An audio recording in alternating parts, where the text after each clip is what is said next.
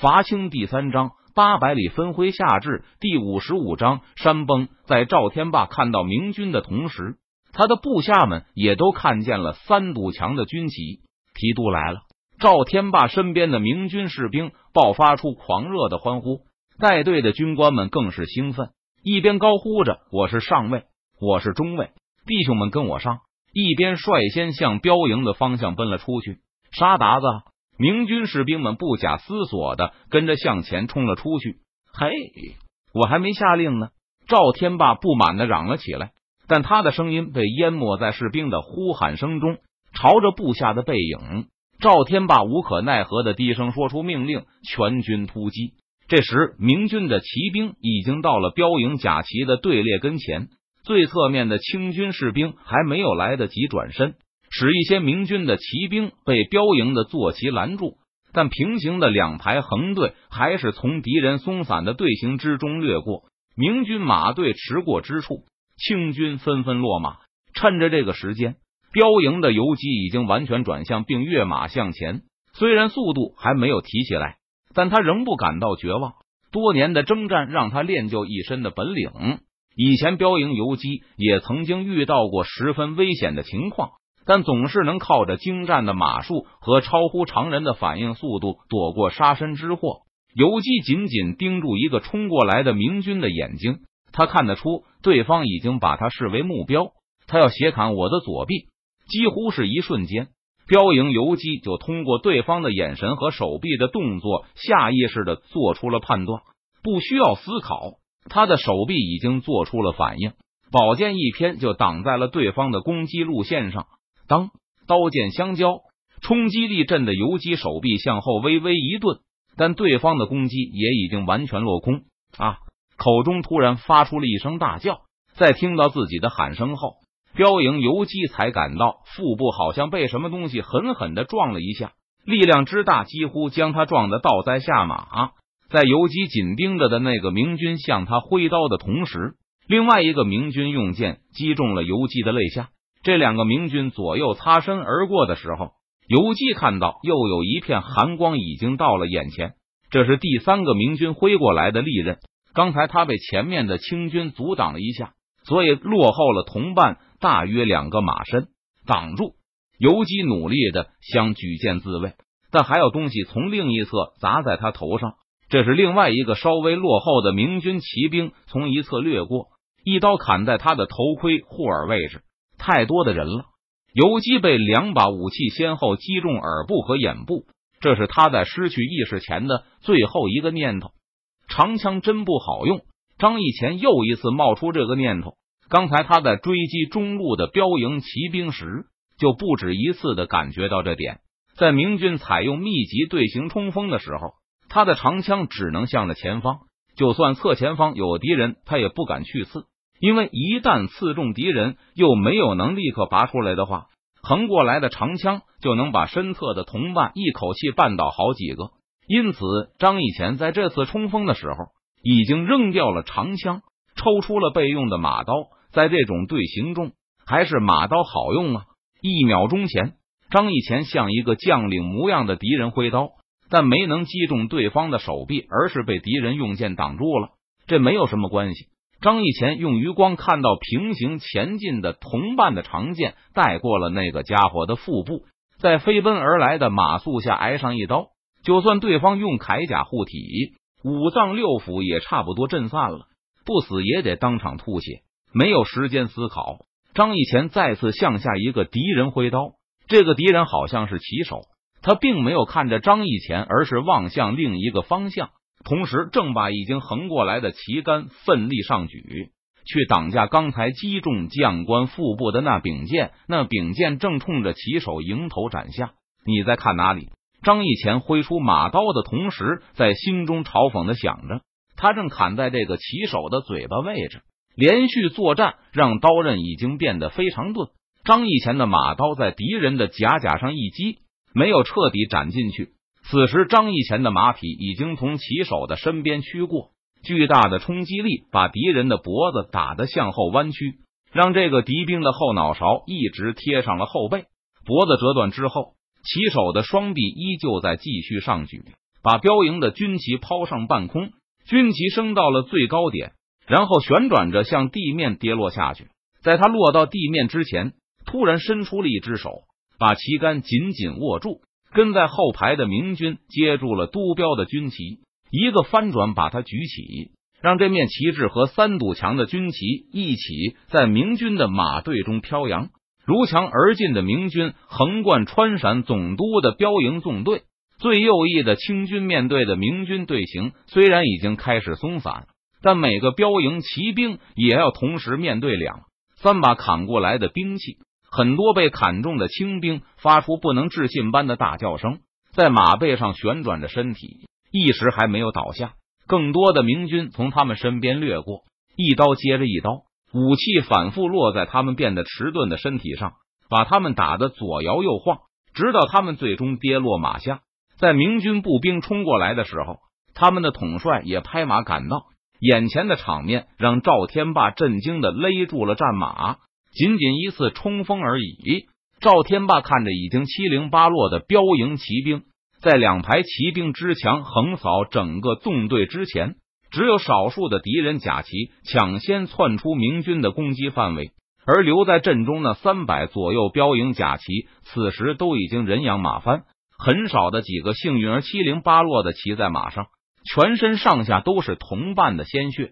这些幸运儿目光茫然的拖着手中的武器。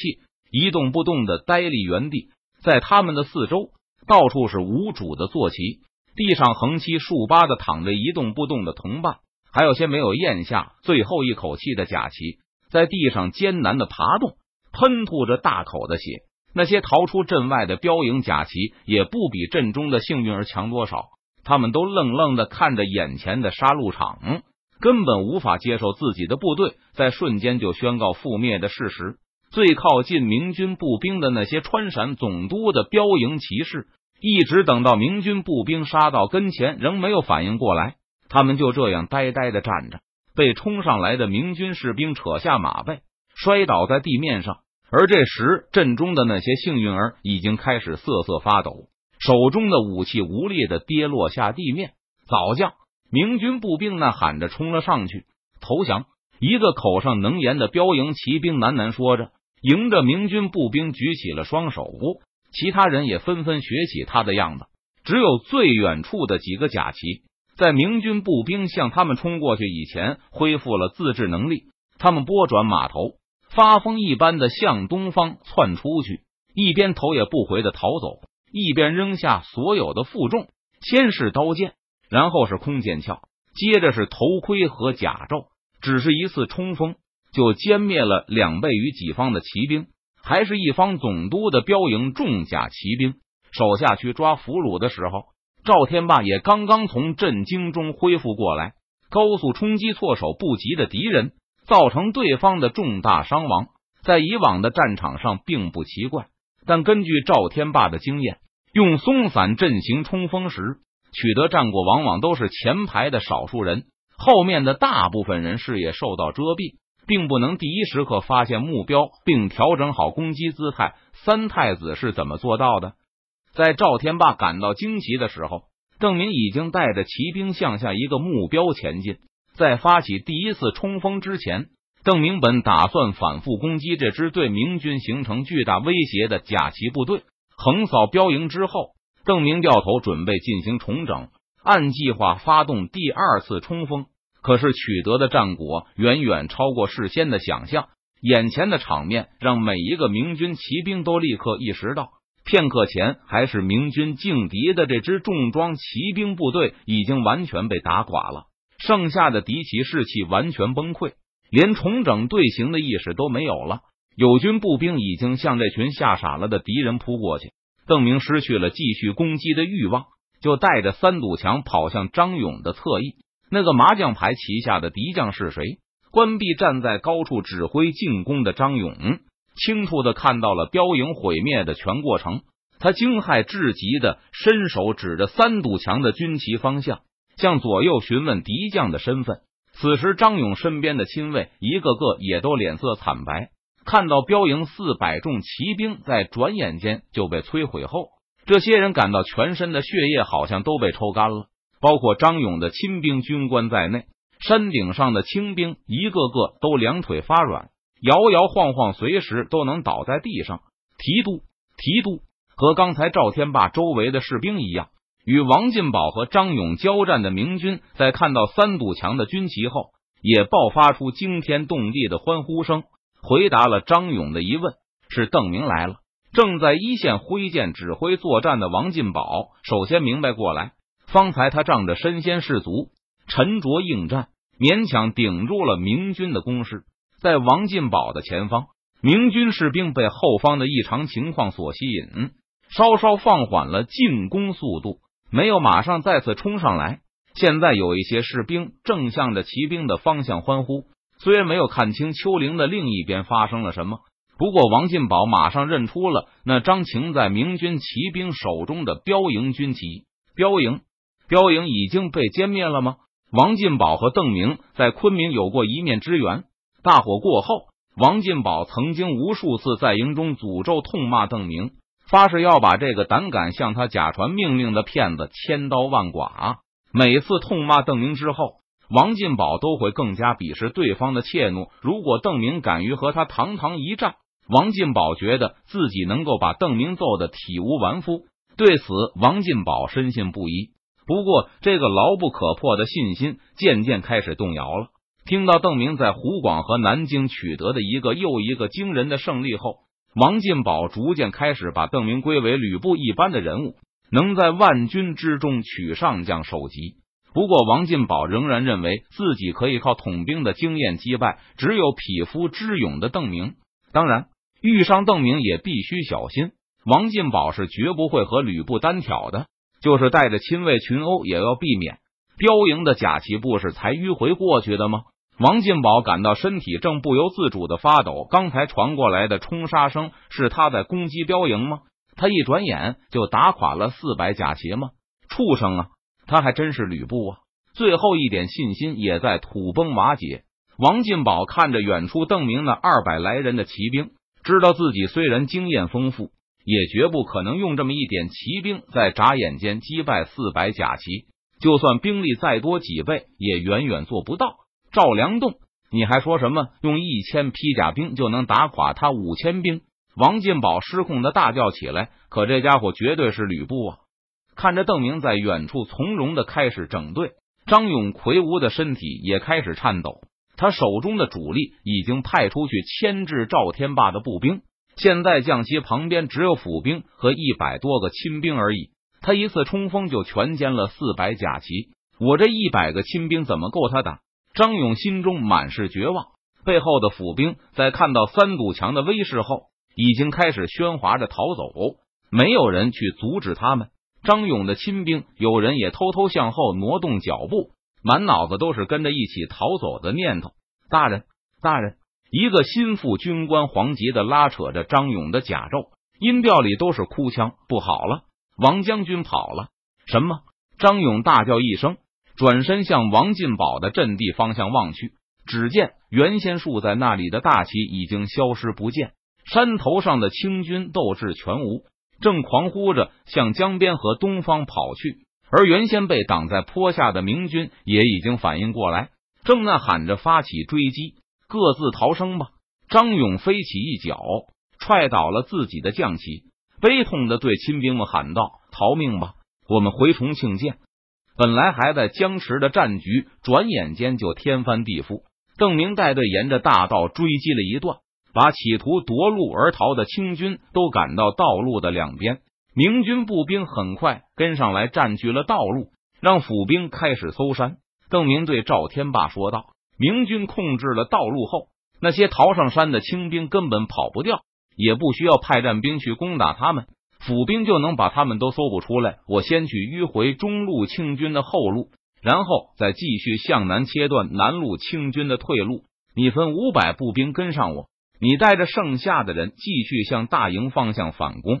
遵命。”赵天霸恭敬的答道：“在邓明带着七百步骑兵横插中路清军的侧后时，王进宝正在长江中与激流拼搏，全身的盔甲衣服都被王进宝扔在岸上了。赤条条的王将军一边奋力的向南岸游去，一边在心里默念着：“就算你是吕布也没用，进了水那就是我的天下了。”虽然是陕西人，但王进宝自幼就习水，喜爱并且擅长游泳。年轻时常常以《水浒》中的浪里白条自诩。成为一员将领后，王进宝也没有丢下这个爱好。率领大军征战途中，看到名江大川，也常常会跳进去畅游一番。被洪承畴调到湖广听用时，王进宝曾经在洞庭湖里游过整整三个时辰，把他的心腹亲兵都吓得不轻，生怕他出了什么意外。上岸时，王进宝面不改色，呼吸不急。若不是感到有些冷，他就是在水里再多待两个时辰也没什么问题。横渡长江对王进宝来说不过是等闲事，无惊无险的爬上北岸后，王进宝先是甩掉身上的水，然后迅速的揪下一把树叶擦干了身体。刚才我顺流而下数里，再往前走一段，就应该能看到我军的水师了。王进宝一刻也不停留，向前急奔。很快，一艘打着绿旗的船只就出现在王进宝的视野里。嘿，嘿。王进宝一边大声叫喊着，一边跳着，向那艘船使劲挥舞双臂。我是王副将，我是王副将啊！露营的船只虽然听不到王进宝的喊声，但注意到了他这个人，摇摇晃晃的向北岸驶去。王将军即将脱险的时候，张勇仍在逃亡的路上。一身小兵打扮的张总兵弯着腰，沿着路边谨慎的前进。突然听到远处有人声传来。张勇敏捷的扑倒在地，闭上眼睛，呲牙咧嘴，做出一副痛苦状，就此一动不动。当年孙传庭与李自成大战，孙传庭的七省联军二十万人尽没，张勇就是靠着装死得以从战场上生还。幸好闯军不以首级记功，所以闯军士兵没有砍首级的习惯。几个明军的府兵从张勇身边经过时，其中一个人俯下身。把手指放在张勇鼻前探了一会儿，然后站直身子，摇了摇头，没气了。说完，这几个府兵就从张勇的身边走过。等脚步声远去后，张勇敏捷的一跃而起，无声的继续前行。李自成的士兵虽然不割首级，但对尸体可不怎么客气，用枪一个个的扎过来，不让装死的官兵漏网。当年闯营士兵一枪扎在张勇的大腿上时。张勇莫说出声，全身上下竟没有一块肌肉抖动分毫。不过张勇也就此落下了毛病，以后不但行走总是有些不便，就连骑马也常常牵动老伤，疼痛钻心。现在行军打仗的时候，如有可能，张勇宁可坐车或是乘轿。前面又传来了人声，张勇再次倒地不起，如同一块石头般的纹丝不动。张勇坚信留得青山在。不怕没柴烧。当初秦军被闯营打得全军覆灭，张勇等甘肃镇的官兵不敢回老家，更不敢去北京秦王，就一路向南逃去淮阳，在史可法的手下领取军饷。再后来，满清大举南下，张勇等甘肃镇的秦军和江北军同僚一起投降了清兵，打起绿旗，雄赳赳的跨过长江，替清廷镇压了东南各地的义军。等回到西北，再次遇上闯营的老对手时，现在他们改成明军了。清将张勇也比之前更有底气。这次我们可不比当年了。现在我们的背后有满洲大兵，不管是叫秦军还是叫甘陕露营，总之还是官兵笑到了最后。张勇深信，最终胜利一定是属于他。李国英还有其他各路前明官兵的，无论西贼还是闯贼。刘寇迟早会被消灭，崇祯没有本事领导他们取得胜利，没关系，满洲太君有这个本事。三太子比李闯还狠，当年的三堵墙可没有这么厉害。脚步声从身边经过时，张勇还心有余悸的回忆着刚才见到的场面。不过他再厉害，也不是满洲大兵的对手。再说他这个不孝子，居然忘了杀父之仇，重用那帮流寇。连自己的父皇都不放在心上，更不可能容得下我这种秦军老将。就这样一路东躲西藏，张勇总算也逃出了十里地，摸到江边，并成功的引起了一艘巡江的清军船只的注意。